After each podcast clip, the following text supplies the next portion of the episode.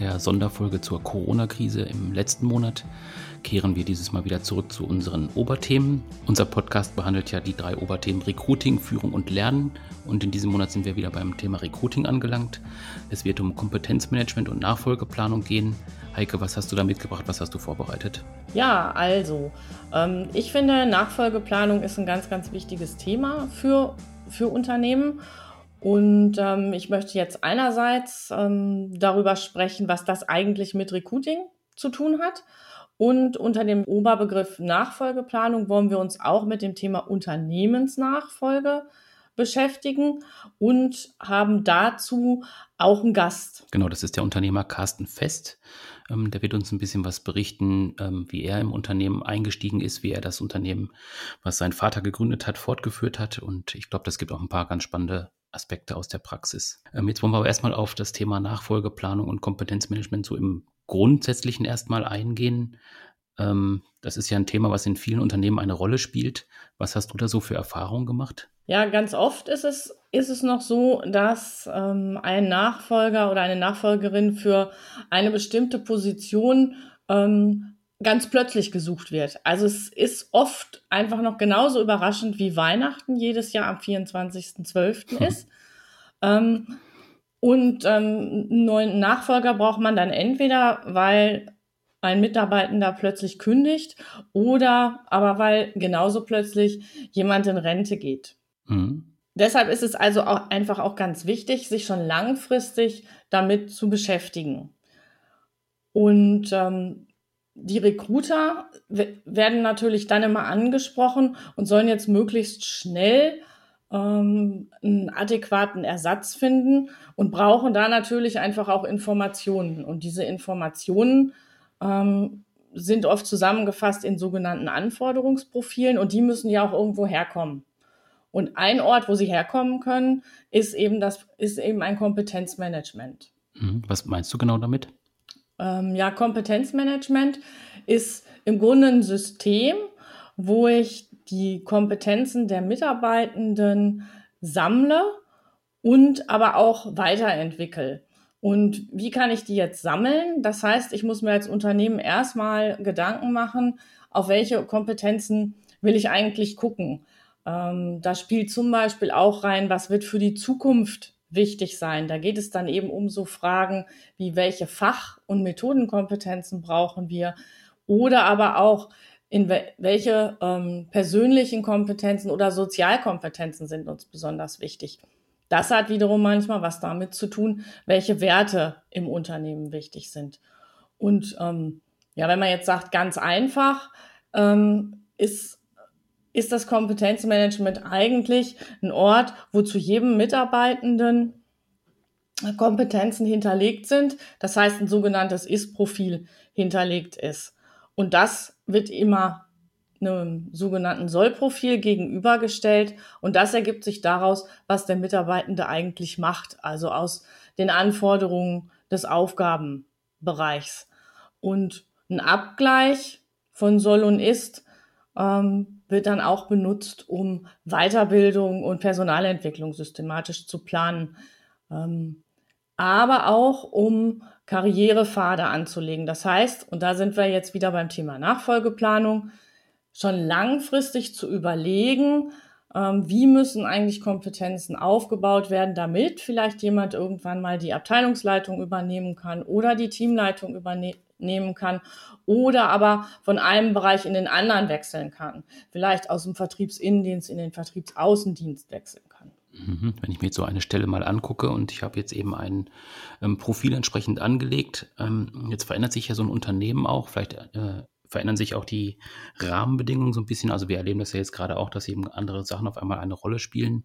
Ähm, würdest du sagen, dass in solchen Profilen dann auch eben veränderte Anforderungen mit eingeplant werden müssten oder dass man auch ähm, immer berücksichtigt, ähm, das ist jetzt mein Profil für jetzt, aber wenn ich jetzt zum Beispiel entwickle, ähm, muss ich dann vielleicht noch andere Aspekte mit reinbauen in dieses Profil? Ja, auf jeden Fall.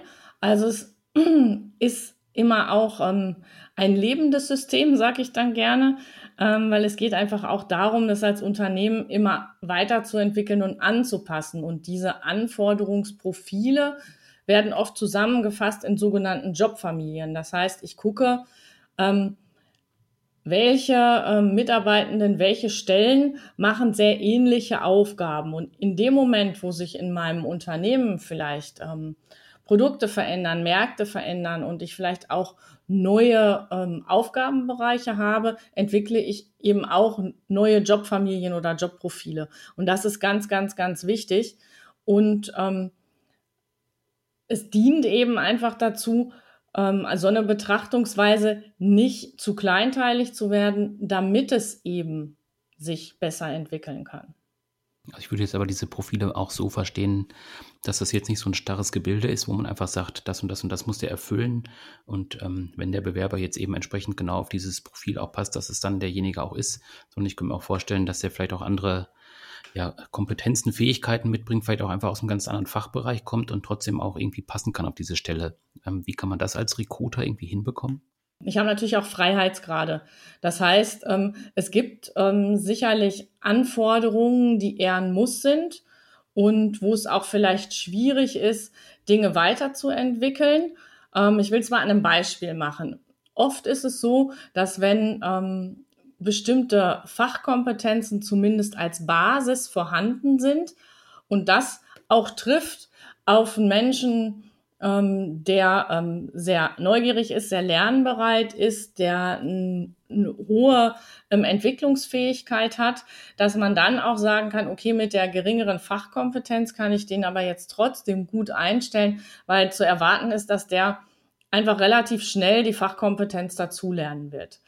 Ähm, schwierig ist es wiederum, wenn ich in, zum Beispiel in einer Tätigkeit, wo es ganz wichtig ist, ähm, mit Menschen zu kommunizieren und in Kontakt zu sein und daran auch wirklich Spaß zu haben, ähm, wäre das für mich immer schwi schwierig, wenn ich ähm, da einen Bewerber habe oder eine Bewerberin, die ähm, sich damit sehr schwer tut. Auch kommunizieren kann man lernen, aber so eine Grundbereitschaft und so eine Grundfähigkeit sollte immer da sein. Also es gibt eben beides. Es gibt ähm, einmal die Möglichkeit, dass man sagen muss, okay, das wird schwierig oder ist nicht möglich. Und das andere ist dann einfach oft nur eine Frage, gebe ich Zeit? Und da bin ich wieder dabei, Nachfolgeplanung und Langfristigkeit ähm, richte ich mein Unternehmen einfach so aus, dass ich eben in regelmäßigem Turnus mir einfach auch mal überlege, wo muss ich mir jetzt schon mal überlegen, wen ich vielleicht weiterentwickeln kann,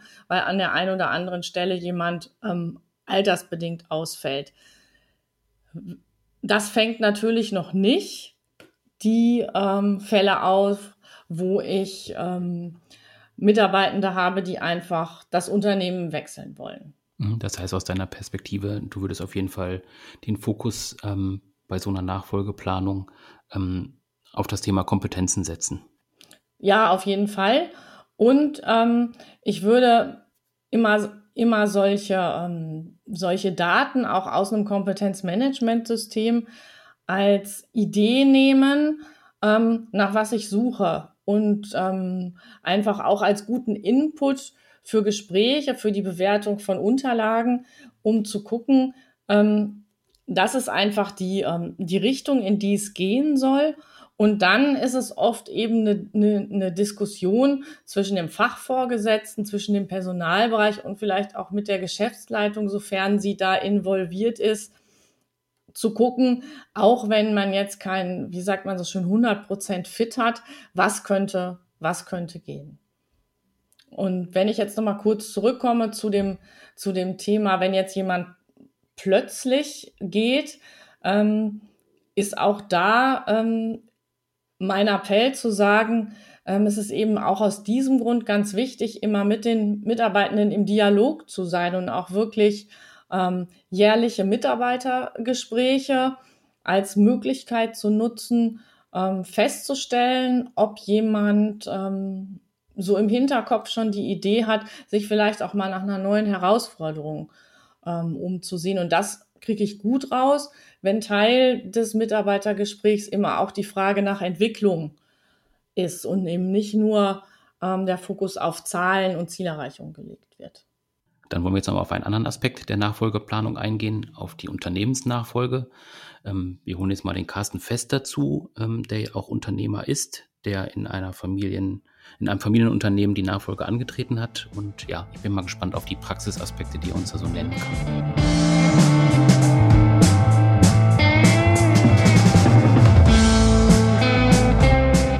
Bevor wir aber zu unserem Gast kommen, noch eine Nachricht zum Thema Recruiting, ähm, zum Thema Bewerberkommunikation im Zeichen von Corona findet ihr was auf der Seite Human Resources Manager. Und wer das Thema Corona vielleicht schon leid ist, ähm, kann ebenfalls auf der Seite humanresourcesmanager.de noch was finden zum Thema Recruiting der Generation Z. Der Beitrag heißt Die Generation Z aktiv ansprechen. Show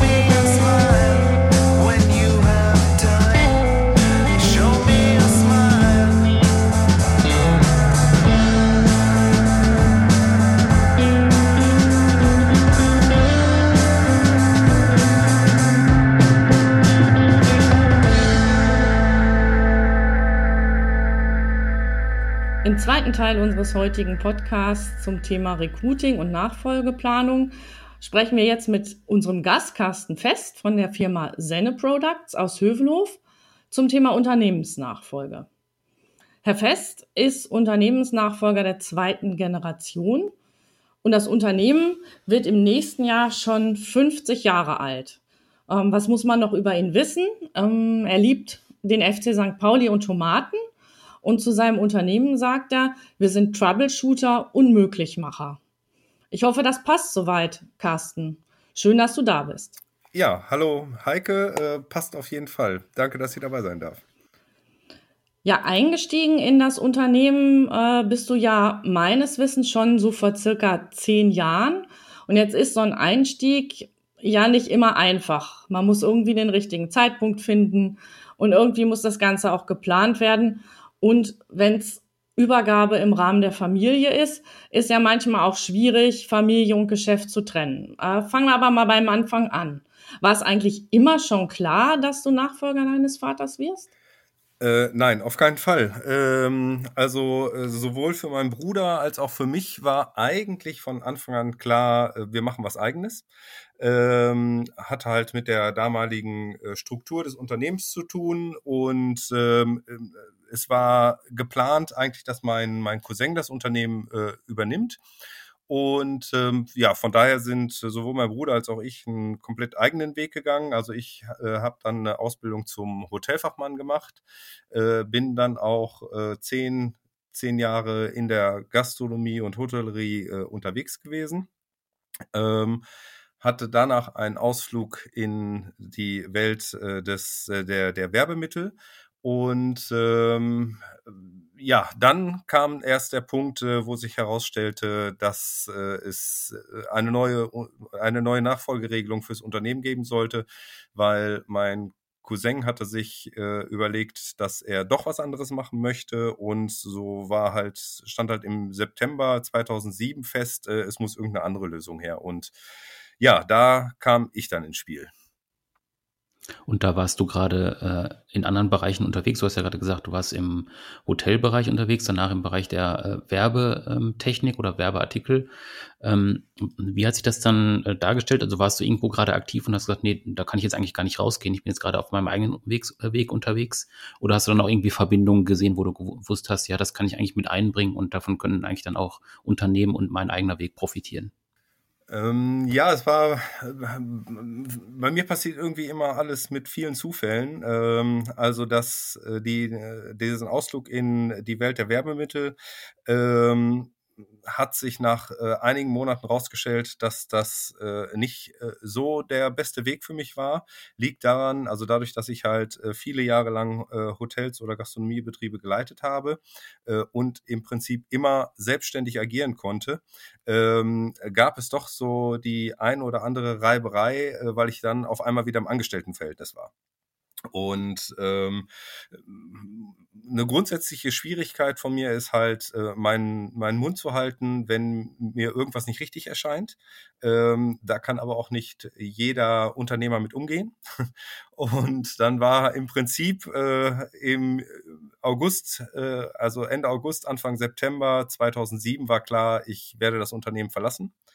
Ähm, hatte auch äh, quasi gekündigt und ähm, wusste überhaupt nicht, was ich machen sollte. Ähm, und einen Tag später ähm, rief per Zufall mein Vater an und äh, erzählte mir, dass mein Cousin das Unternehmen doch nicht weiterführen wollte, also damals noch die Senne Plastik. Ähm, das Unternehmen nicht weiterführen wollte und ob ich mir nicht vorstellen könnte, äh, vielleicht doch einzusteigen. Und ja, da ich äh, ein Mann der recht schnellen Entscheidungen bin, äh, habe ich dann direkt am Telefon zugesagt. Oh. Das ging ja dann wirklich schnell. Und wie ging es dann weiter? Also, wie ist das, wie ist das dann so gewesen, bis du Geschäftsführer auf deiner Visitenkarte stehen hattest? Ja, also äh, wir hatten dann quasi von September bis Ende Dezember Zeit äh, die, die Übergabe äh, zu planen. Das heißt also, äh, Anteile mussten übertragen werden, es musste eine Finanzierung aufgebaut werden. Also das heißt, mein Onkel ist zum 01.01.2008 äh, aus dem Unternehmen ausgetreten, beziehungsweise zum 31.12. Ich bin zum 01.01.2008 dann äh, eingetreten. Und äh, das heißt, wir hatten dann drei Monate Zeit, äh, Finanzierung etc. alles aufzubauen. Ähm, das Schöne an der Sache war, dadurch, dass mein Bruder halt Steuerberater ist und das halt dann quasi äh, live betreuen konnte, ähm, ging das halt relativ einfach. Also relativ, weil äh, Bankverhandlungen über eine etwas größere Summe äh, bei einem Betrieb, der damals noch ähm, relativ klein war, ist halt im, nicht immer die, die einfachste Sache.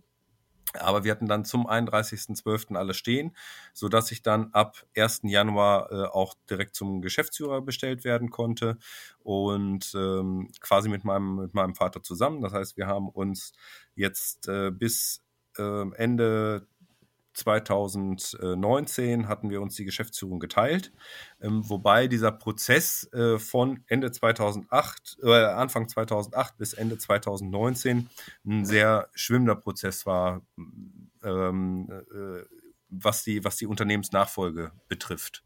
Hm, wenn du sagst, es war ein sehr schwimmender Prozess, was meinst du damit? Ja, also im, im Endeffekt war es so, ich war ja ein totales Greenhorn, äh, was das betrifft. Also ich, ich wusste zwar, was äh, die Firma macht, aber äh, viel mehr auch nicht. Also ähm, viel mehr als das, was auf der Homepage stand, äh, wusste ich eigentlich nicht von der Firma, obwohl ich halt halb in der Firma aufgewachsen bin. Aber dadurch, dass ich halt sehr lange nicht da war, ähm, dann weiß man auch vieles einfach nicht mehr. So und bedeutet also im Januar 2008 bin ich dann erstmal, also ich hatte zwar Geschäftsführer auf der Visitenkarte stehen, bin aber im Endeffekt als Einrichter angefangen. Das heißt also den klassischen Weg, den äh, fast jeder Mitarbeiter bei uns macht, jeder, äh, jeder männliche. Wir haben das ein bisschen aufgeteilt äh, in, in ähm, äh, körperlich schwerere Arbeiten und äh, Arbeiten, die mehr Fingerspitzengefühl ähm, äh, brauchen. Das heißt also für alles, was mit Fingerspitze gemacht werden muss, also wo man Gefühl in den Fingern haben muss, das machen die Frauen bei uns und alles, wo es halt mehr äh, auf, auf Kraft geht, äh, das äh, übernehmen halt die Männer. Und ähm, ja, ich bin dann halt als Einrichter angefangen, ähm, habe dann drei Monate äh, gebraucht, um halt wirklich alles kennenzulernen aus dem FF, ähm, weil man kann halt nach, in der Regel nur das verkaufen, was man auch selber kennt und äh, selber, selber einschätzen kann. Und äh, ich hatte mir selber als Ziel gesetzt, nach drei Monaten muss ich so weit sein, dass ich dann die Betriebsleitung übernehmen kann. Ähm, das hat dann nach drei Monaten war es noch nicht so weit, aber nach vier Monaten ähm, hatte ich dann so viel Know-how mir angeeignet, dass ich halt dann die Betriebsführung übernehmen konnte. Und nachdem das dann alles äh, so vonstatten ging, äh, beziehungsweise äh, ich die Betriebsführung für mich erstmal zufriedenstellend übernommen hatte, kam halt der nächste Schritt. Ähm, heißt also der Wechsel von der Produktion äh, in die Verwaltung. Ähm, die hat dann diese Monate, wo ich in der Produktion war, äh, hat die komplett mein Vater übernommen. Und da wir uns vorher, also bevor ich eingestiegen bin, haben wir uns lange unterhalten, wie wir uns das Unternehmen vorstellen in der Zukunft. Ähm, wo es mehr darum ging, was ist seine Erfahrung und was sind meine Vorstellungen. So, und das musste halt irgendwie zusammengepackt werden, ähm, weil ja, die Zukunft ähm, wird halt in der Regel nicht von denen gestaltet, die kurz davor sind, äh, aus dem Unternehmen auszutreten. Und äh, andererseits, ich kann mir nicht anmaßen, alles zu wissen und von daher mussten wir äh, irgendwie als, als äh, gutes Team halt zusammenarbeiten. Ähm, ja, und äh, uns war ziemlich klar, dass was dem Unternehmen fehlte, war Struktur, also grundsätzliche Struktur. Bevor ich kam, war das eine One-Man-Show, äh, hauptsächlich von meinem Vater. Das heißt also, er hat kalkuliert, sich um die Kunden gekümmert, die Vertriebsgespräche gemacht, die Maschinen repariert, Maschinen mit eingerichtet. Also er war eigentlich überall und, und nirgends. Ähm, was grundsätzlich eine super Sache ist, aber ein Betrieb halt ab einer bestimmten Größe am Wachstum hindert, weil man halt selber nicht an allen Stellen sein kann. So, und ähm, dadurch, dass wir dann die, die Perspektive hatten, ähm, wir können wirklich was aufbauen, ähm, haben wir dann äh, kurz vor dem Zeitpunkt, dass ich in die Verwaltung gegangen bin, haben wir äh, einen, einen neuen Vertriebs, äh, Betriebsleiter eingestellt. Das heißt auch einen Branchenfremden. Ähm, der halt auch am Anfang erst als Einrichter angefangen ist und dann die Betriebsleitung übernommen hat. Und das war dann der Punkt, wo ich dann in die Verwaltung wechseln konnte. Ja, das ist so erstmal so das, das ganz grobe, der ganz grobe Anfang. Ja, also das ist ja dann der spannende Punkt, wo tatsächlich dann dieses Gespräch stattfindet, nehme ich mal an. Also der Vater, der das Unternehmen gegründet hat und aufgebaut hat, also es ist ja sein Unternehmen, kann man sagen. Äh, und dann kommst du eben dazu, natürlich mit eigenen Vorstellungen, ähm, auch mit eigenen Ideen. Habt ihr das dann im Prinzip auch im Zweiergespräch dann gelöst oder habt ihr euch dann auch externe Beratung oder externe Hilfe dazu geholt? Weil ich könnte mir jetzt vorstellen, also es gibt ja diese klassischen Fälle, die man halt so hört. Ähm, da ist dann der Vater, der dann auch einfach nicht loslassen kann und immer weitermacht und immer weitermacht und äh, halt den Sohn gar nicht ähm, äh, zu, zu Rande kommen lässt oder zu Wort kommen lässt. Ähm, an der Entwicklung deines Unternehmens sieht man, dass es halt da nicht so der Fall war. Deswegen ist das vielleicht auch ganz spannend, das mal zu darzustellen, wie ihr das dann gelöst habt, dieses Problem. Ähm, ja, also ähm, also auch bei uns gab es genug Probleme. Das ist, äh, das ist relativ, also ist ja normal. Also ohne Probleme mhm. geht's halt nicht. Ähm, ja. Äh, aber ähm, wir haben halt das gleiche Ziel gehabt. Äh, also und das war halt von vornherein klar, dass wir grundsätzlich das gleiche Ziel haben. Äh, also die Firma halt zu entwickeln. Und ähm, aus ganz vielen äh, Beispielen aus äh, seinem Bekanntenkreis oder auch aus dem allgemeinen Unternehmertum vor Ort ähm, hat man halt gesehen, wie man es auf keinen Fall machen sollte. Ähm, also das war auch in, äh, bei manchen Unternehmen, was mein Vater halt gesehen hat, war für ihn das eine Lehre, wie er es auf keinen Fall machen darf. Ähm, und er weiß auch, wie ich ticke. Ähm, das heißt also, wenn ich, ähm, ich bin ein Typ, wenn ich bei irgendwas die Lust verliere, dann höre ich auf. Also dann, ähm, ich, ich quäle mich da nicht irgendwo durch, sondern äh, in der Regel ziehe ich für mich dann einen Schlussstrich und mache was Neues. Und auch das wusste er. Also von daher war für ihn von Anfang an klar, einerseits muss er mir äh, recht viele Freiräume geben, damit ich mich halt wohlfühle. Ähm, und andererseits darf er mich halt nicht einengen, weil er weiß, wie das halt bei anderen Unternehmen halt dann enden kann. Oder, äh, oder geendet ist, besser gesagt. Ähm, ja, und das ist erstmal eine, für, für uns beide eine recht gute Basis gewesen. Ähm, ich, wie gesagt, äh, der, äh, der halt überhaupt keine Ahnung von der Materie hatte, äh, musste viel lernen. Äh, da hat mein, mein Vater und natürlich auch die anderen Angestellten mir extrem viel beigebracht. Ja, und dann ist das so gewachsen. Ne? Aber nichtsdestotrotz, also auch bei uns gab es genug Phasen, wo wir uns äh, vier, fünf Mal am Tag in den, in den Köppen hatten. Ähm, heißt also, wo äh, mhm. auch laut gestritten wurde. Ähm, aber es war halt immer ein produktives Streiten.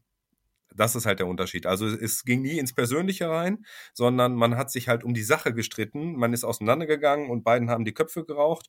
Ähm, man hat sich fünf Minuten in Ruhe gelassen, ist dann wieder zusammengekommen und hat, hat dann meistens den Mittelweg gefunden, der halt auch in der Regel richtig war. Wo ähm, wurde eigentlich die Basis? Also wenn ich das jetzt so höre, ähm, klingt das ja auch nach einer wirklich tollen Streitkultur. Ähm, wo wurde eigentlich die Basis dafür gelegt, also dass die, ähm, dass ihr quasi so gut miteinander streiten könnt? Ne? Also da, das ist ja eigentlich eine ganz wichtige Eigenschaft. War, da, äh, war das immer schon so? Äh, ja, das ist, äh, das ist eine Familieneigenschaft von uns, dass wir sehr gut streiten können. Also äh, es vergeht kaum ein Familienfest, in dem wir nicht, bei dem wir nicht äh, gut streiten. also von daher ist das relativ normal bei uns, aber äh, also da legt auch keiner irgendwie jetzt die Worte auf die Goldwaage. Ne? Ja, sehr gut. Das muss man ganz klar auch berücksichtigen bei sowas. Also gab es da quasi schon Übung. Ähm, ist aber, finde ich, auch ein wichtiger Punkt ähm, insgesamt für das Thema Unternehmensnachfolge, auch in der, gerade in der, in der Familie, dass man, ähm, wenn man auf so eine gute ähm, Fähigkeit bauen können. Jetzt stelle ich mal eine Frage, die vielleicht noch ein bisschen früh ist. Planst du eigentlich schon deine eigene Nachfolge? Beziehungsweise, ähm, wie ist denn das Unternehmen jetzt abgesichert? Für, die, für den Fall, dass du mal länger ausfallen solltest? Ähm, ja, also abgesichert sind wir auf jeden Fall. Ähm, das hat, also das ist jetzt alles so in den, in den letzten zehn Jahren dann äh, dazugewachsen. Ähm, also es fing an, dass unser, also dass damals der äh, Betriebsleiter angefangen ist. Ähm, dabei ist also zu beachten, äh, der Betriebsleiter und jetzt zweite Geschäftsführer ist halt mein bester Freund. Also wir kennen uns äh, seitdem wir elf, zwölf oder was sind und äh, haben, als wir 15 waren, ähm, irgendwann mal gesagt, und wenn wir groß sind, machen wir mal was zusammen. Ähm, ja, und dann kam halt äh, Mitte 2008 kam halt die Chance, dass, ähm, äh, dass er bei uns einsteigt. Ähm, und ja, daraufhin wurde halt auch alles ausgerichtet. Das heißt, irgendwann haben wir uns dann natürlich auch externe äh, Hilfe dazu gesucht. Aber mh, hm, die ersten Jahre sind wir komplett alleine gegangen und haben äh, versucht, jede Position, die es im Betrieb gibt, anderthalbfach zu besetzen. Das heißt also, egal wer ausfällt, es gibt immer eine zweite Person, die zumindest so weit im Thema ist, äh, dass sie es äh, recht problemlos übernehmen kann.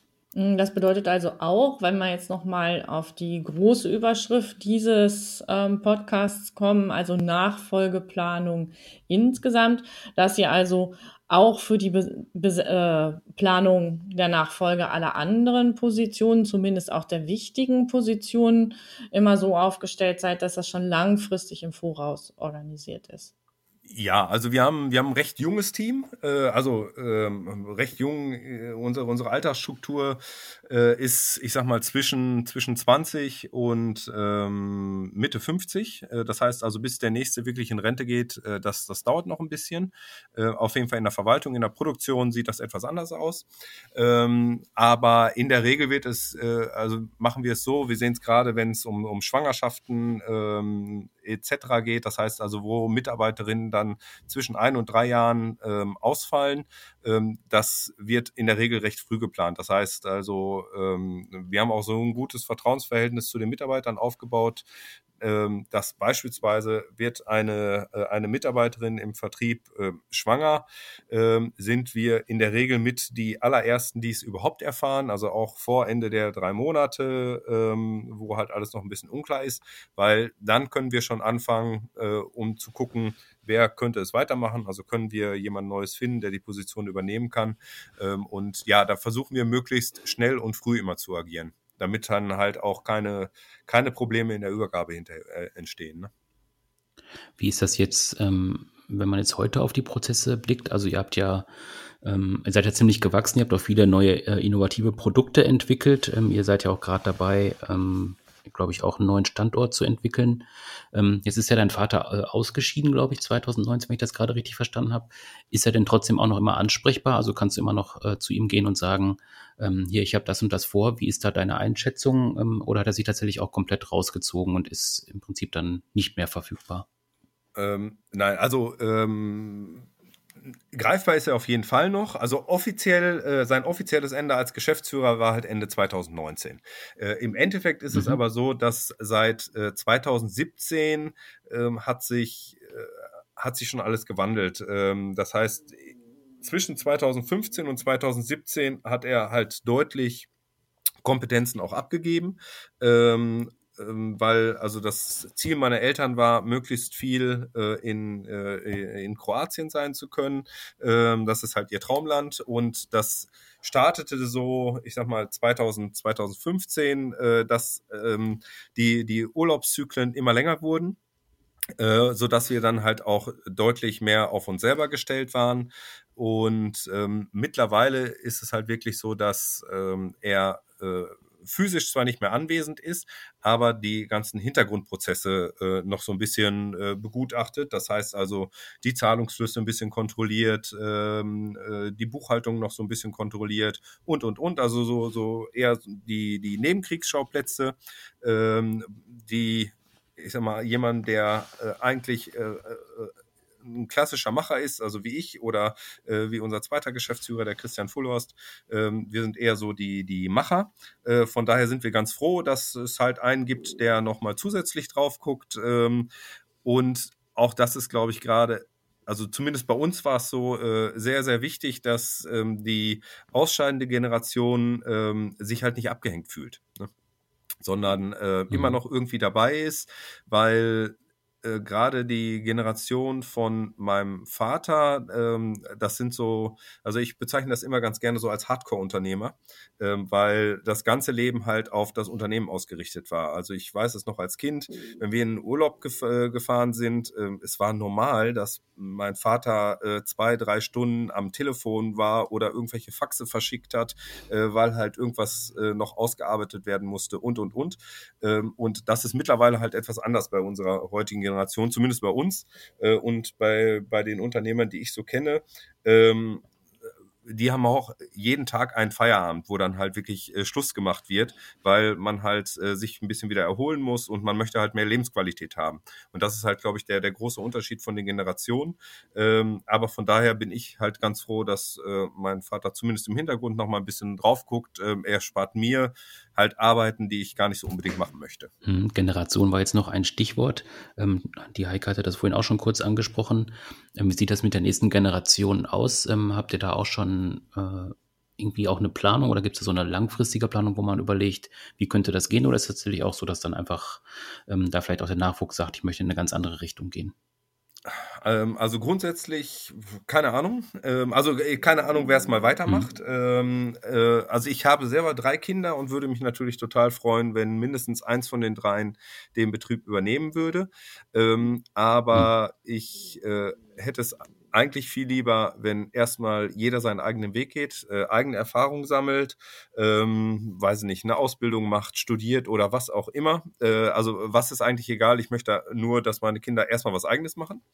Ähm, und wenn sie dann, nachdem sie eigenes getestet haben, der Meinung sind, äh, sie möchten immer noch in den elterlichen Betrieb, dann können sie das gerne machen. Aber ich ähm, glaube, es ist äh, schon sehr wichtig, dass bevor sowas gemacht wird, man erstmal selber lebt, also ohne irgendwas vorgelebt zu bekommen. Ähm, also ich sehe es bei uns immer wieder, wir stellen im Endeffekt nur Quereinsteiger ein. Äh, und davon profitieren wir halt extrem, weil jeder bringt komplett neue Gedanken mit. Ähm, also jemand, der aus der Automobilindustrie kommt äh, und äh, vorher weiß ich nicht, äh, komplett andere Sachen gemacht hat, der denkt halt auch komplett anders. Und das bringt uns wiederum mhm. äh, ganz neue Perspektiven hier im Unternehmen. Und von daher würde ich mir wünschen, dass egal wer es macht, also am liebsten eins meiner Kinder, aber äh, auch wenn es jemand anderes äh, externes macht, ähm, dass er halt aus einer ganz anderen Branche kommt. Ja, vielleicht jetzt noch so zum Schluss. Was wäre aus deiner Sicht der wichtigste Tipp, den du anderen, die planen, ein Unternehmen zu übernehmen oder zu übergeben, mit auf den Weg geben würdest? Äh, ganz viel Ruhe. ähm, also man, man sollte halt, äh, man sollte versuchen, sich die Schritte halt gut zu überlegen und äh, auch gerade, also wir haben es halt jetzt im Laufe der Zeit gelernt, ähm, externe Berater, also Coaches, machen in vielen Bereichen wirklich Sinn. Ähm, man muss sich halt nur wirklich gute suchen, äh, die ähm, wirklich Ahnung auch vom, vom, vom Business allgemein haben und wie Unternehmen funktionieren. Ähm, und ich glaube, dann geht es. Also das Wichtigste ist, äh, dass sich, dass, dass alle wissen, dass sie an einem gemeinsamen Ziel arbeiten und ähm, dass sie halt äh, auch wenn es manchmal wehtut und wenn manchmal vielleicht Worte fallen, die äh, gegenseitig nicht ganz so nett sind, ähm, aber dass sich immer wieder ins, äh, ins Bewusstsein gerufen wird, wir haben das gleiche Ziel und ähm, das sollten wir halt auch zusammen erreichen, damit es halt dann vielleicht auch eine dritte, eine vierte, eine fünfte Generation oder was auch immer gibt. Ähm, aber ja, man sollte immer wieder auf den, auf den Pfad der Tugend kommen, sich selber nicht ganz so wichtig nehmen äh, und ähm, am Gesamtziel arbeiten. Das ist, glaube ich, so der, der beste Tipp, den ich geben kann. Jetzt habe ich zum Schluss auch noch eine Frage, die äh, deine Person betrifft. Ich habe auch ein bisschen im Internet natürlich gegoogelt, ähm, was du so machst und auch was ihr ähm, so vorhabt mit dieser, äh, mit dem Suchen des neuen Standortes und so weiter. Und ich habe überall immer äh, eine konkrete Mütze gesehen. Ähm, dazu müsstest du noch mal was sagen. Hat die eine besondere Bedeutung? Ähm, nein, eigentlich nicht. Ich habe irgendwann, ähm, äh, als äh, die Haare wichen, ähm, habe ich mir irgendwann angewöhnt, Mützen zu tragen, weil im Sommer habe ich so einen Sonnenbrand und äh, im Winter ähm, friert, mir, friert mir mein Kopf ein. Ähm, also ich bin da ein bisschen, bisschen weicher als äh, vielleicht manche anderer. Ähm, also Kojak habe ich nie mit Mütze gesehen, glaube ich. Aber mhm. äh, ich bin da ein bisschen anders. Ich, ich brauche irgendwas auf dem Kopf, damit ich nicht friere. Äh, und irgendwann ist das dann zum Markenzeichen geworden, äh, was dazu führte, dass, wenn ich dann mal die Mütze nicht auf hatte, äh, ganz viele Leute mich nicht mehr erkannt haben. Und von daher laufe ich seitdem eigentlich fast immer mit Mütze rum. Super, vielen Dank.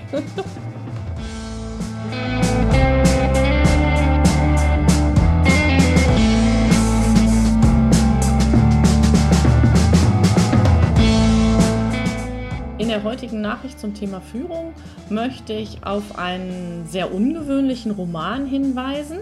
Der Roman trägt den Titel Und wünschen für die Zukunft alles Gute. Es ist ein Roman über das deutsche Betriebsverfassungsgesetz. Die Autorin heißt Ingrid Brandt-Hückstedt und ist Fachanwältin für Arbeitsrecht.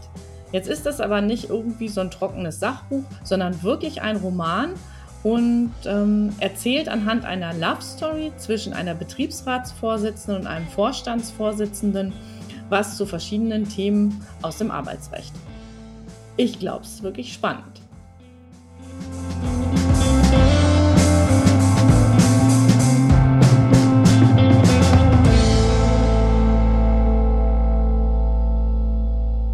Ja, wie im Gespräch mit Carsten Fest schon anklang, ähm, ist Unternehmensnachfolge auch nicht immer einfach. Also es gibt eben häufig auch Konflikte und da kommt es dann eben auch sehr auf die Beteiligten an, ob das gut gelöst werden kann. Und das haben wir vorhin bei Carsten Fest gehört, dass ähm, sein, sein Vater und er immer wieder eine gute Basis gefunden haben, was sich ähm, dadurch ergeben hat, dass schon immer beide ähm, erkannt haben, eigentlich arbeiten wir an dem gleichen Ziel oder auf das, gleich, auf das gleiche Ziel hin.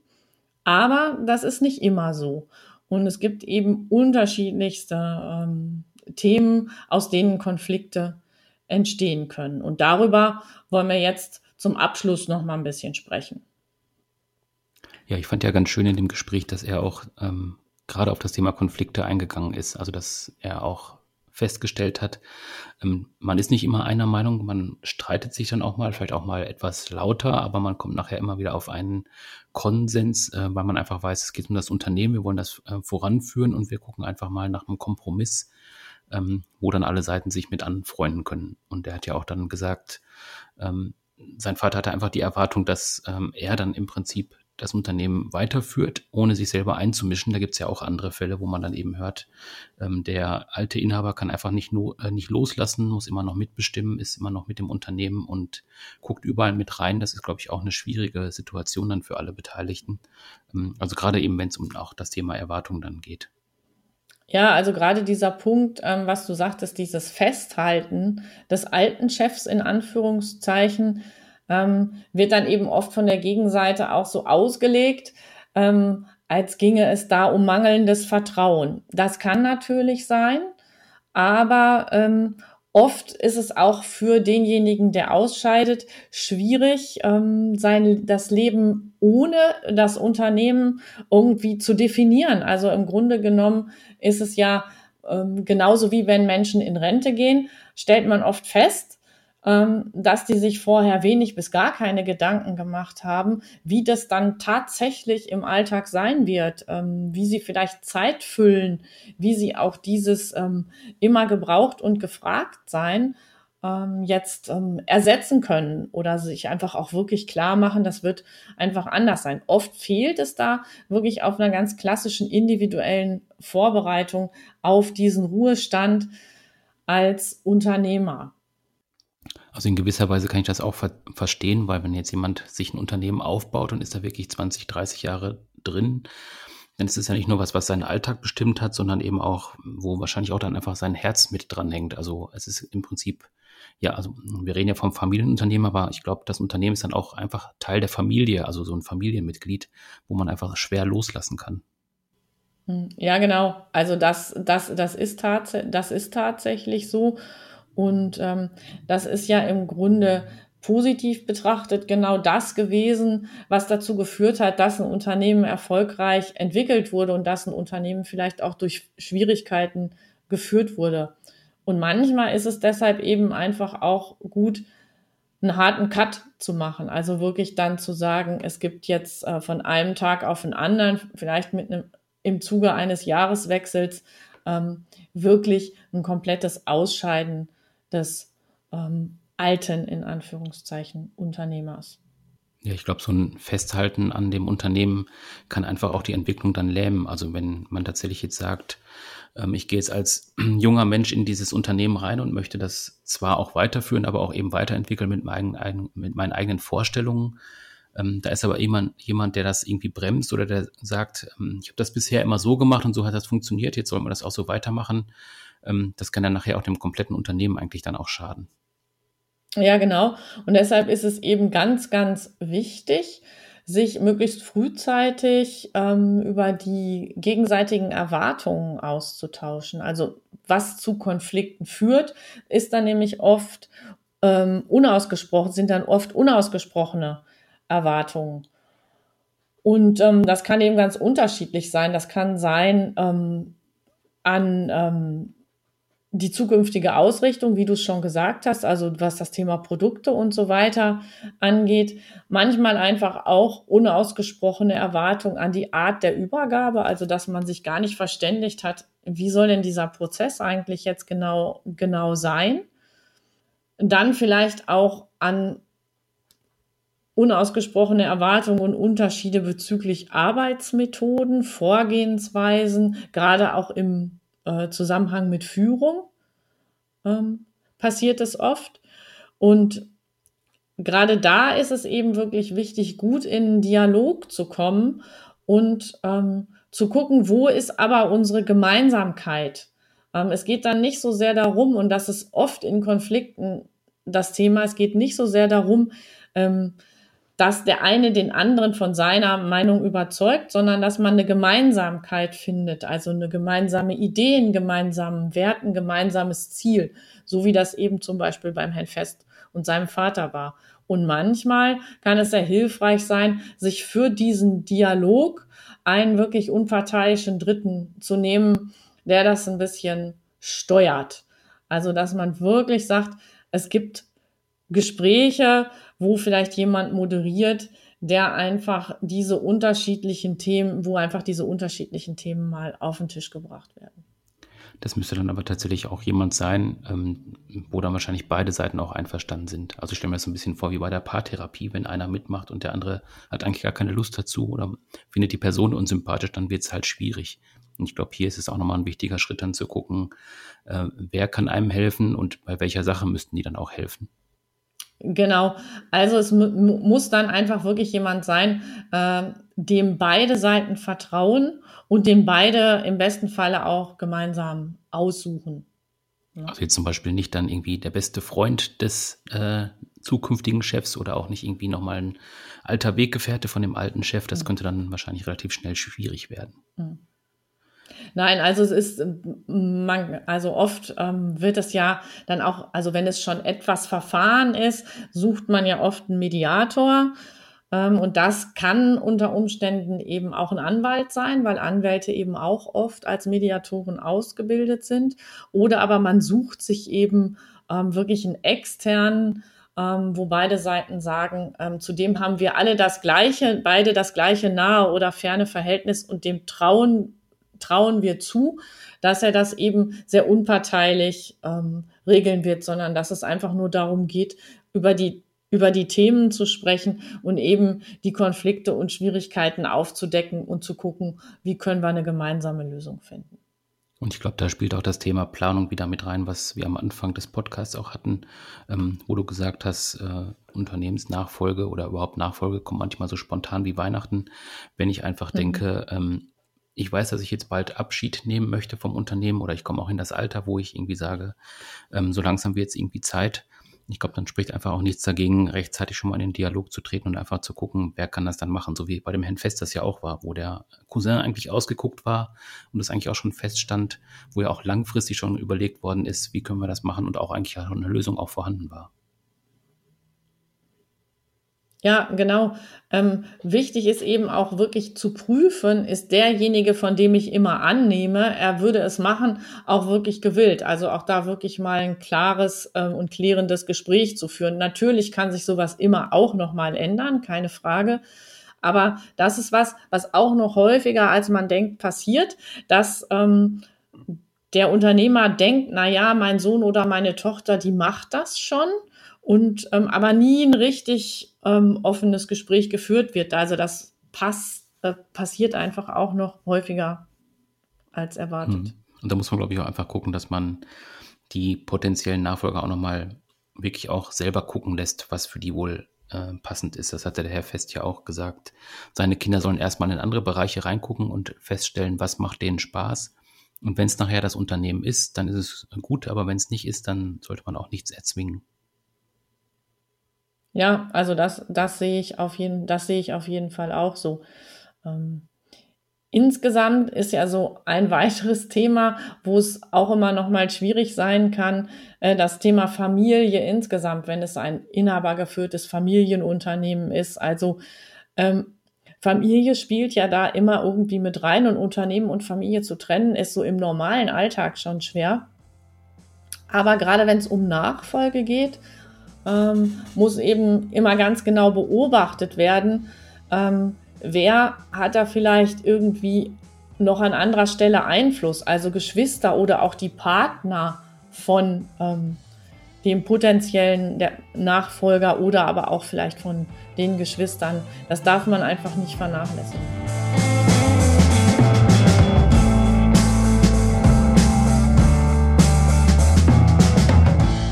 Zum Abschluss heute habe ich zum Thema Lernen nochmal was ganz Frisches dabei, nämlich ein frisches Gehirn. Ähm, mit den Worten, ich habe Ihnen mal was mitgebracht, ein frisches Gehirn, ähm, eröffnet Professor Dr. Axel Koch seinen Vortrag auf der E-Learning Summit Tour 2019. Das ist ein lustiger Einstieg für ein spannendes Thema. Es geht insgesamt um Lerntransfer und wer ähm, bei YouTube die Stichworte Axel Koch frisches Gehirn eingibt, der kann sich das Ganze auch mal live angucken.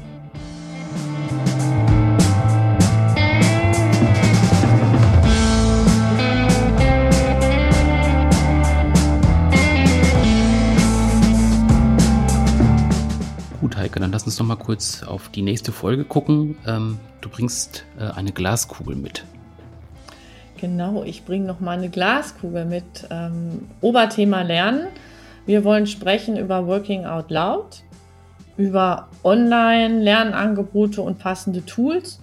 Und ähm, ich würde eben in besagte Glaskugel gerne gucken zum Thema, wie würden, werden wir Ende 2020, Anfang 2021 lernen. Ja, ich bin mal gespannt, was du dann in deiner Glaskugel sehen wirst. Ähm, wir hören das in etwa einem Monat. Das ist unsere Juni-Folge und ähm, ja, ich bin gespannt. Also, wir hören uns. Bis dann. Ja, tschüss. Tschüss.